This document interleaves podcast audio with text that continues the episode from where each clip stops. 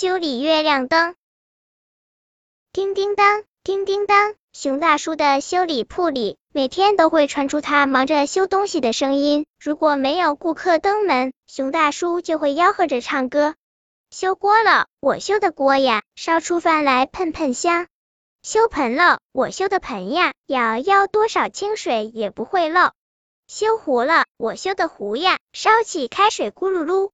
修伞了，我修的伞呀，多大的雨都挡得住。这一天，修理铺门口来了长耳兔，他在门口探头又探脑。熊大叔笑呵呵的问：“小家伙，你想修点啥呀？”长耳兔眨眨眼睛：“熊大叔，你样样都会修吗？”“那当然。”熊大叔把胸脯拍得砰砰响。长耳兔高兴地说。那，请您修修月亮灯吧。啥？月亮灯？对呀对呀，长耳兔认真的说。昨天晚上我看见月亮灯坏了，就只剩一个弯角了。这个熊大叔为难了。长耳兔着急的说：“熊大叔，请您修理一下月亮灯吧，我会天天给您送好吃的。”那好吧，熊大叔说。不过修月亮灯很难，要花很长时间。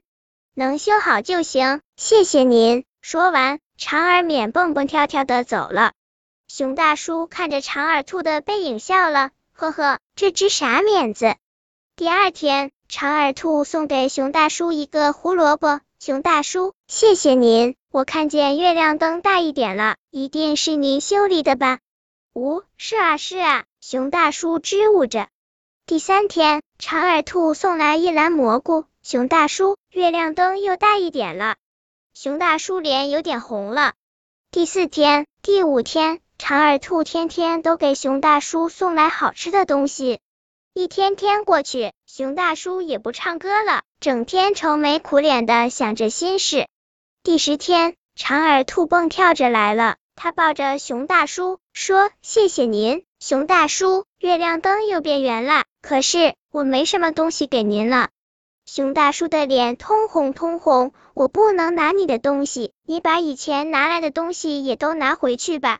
为什么？长耳兔奇怪的问。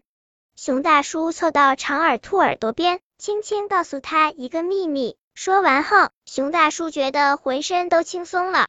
长耳兔听了很高兴，谢谢您告诉我，但东西您还是留着吧，以后我再也不怕月亮灯会坏掉了。熊大叔到底对长耳兔吐露了一个什么秘密？你知道吗？本篇故事就到这里，喜欢我的朋友可以点击订阅关注我，每日更新，不见不散。